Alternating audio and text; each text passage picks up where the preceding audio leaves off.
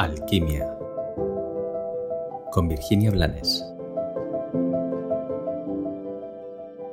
Hola, hoy vamos a hablar de los juicios.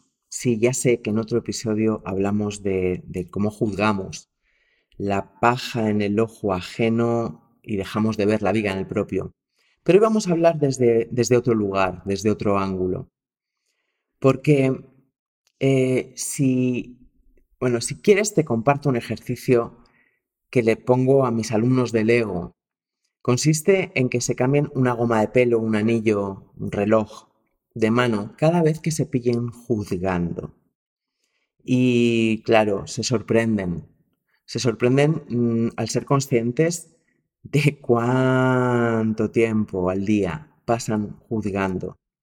Y sí, las opiniones, sobre todo las cargadas, de emoción o de razón no dejan de ser otra forma de juicio. ¿Y por qué te cuento este ejercicio? Pues porque eh, los juicios son, son una herramienta del ego. A menudo el ego utiliza nuestros juicios para hacer que nos sintamos falsamente superiores o falsamente inferiores. Pero ¿y si los juicios no fueran solamente eso? ¿Y si fueran una herramienta mágica que nos posibilita ver fuera todas aquellas cosas, aquellas partes de nosotros que no estamos aceptando.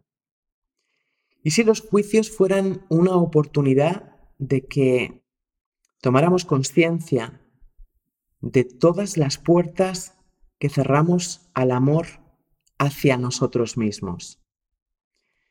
Es, bueno, una invitación algo atrevida a, a que miremos desde otro lugar, a que dejemos de meternos caña y buscar castigos cada vez que juzgamos y cambiemos la mirada hacia esa puerta que aún está cerrada y que probablemente está escondiendo o una herida o un gran tesoro que no nos atrevemos a manifestar.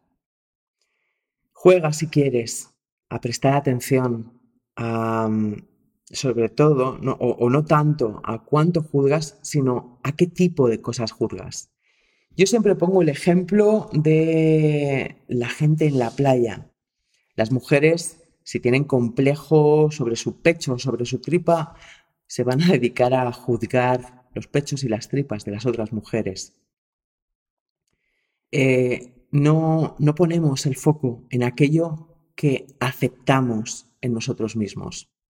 Y comprende que aceptar no es creer que tu pecho o tu tripa es la más bonita del mundo, es estar en paz con esa parte de ti.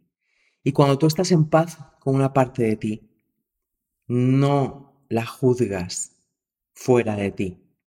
Por eso, por eso te, te cuento que tal vez los juicios sean una oportunidad de poner luz para que seamos conscientes de todo aquello que aún tenemos que aceptar en nosotros.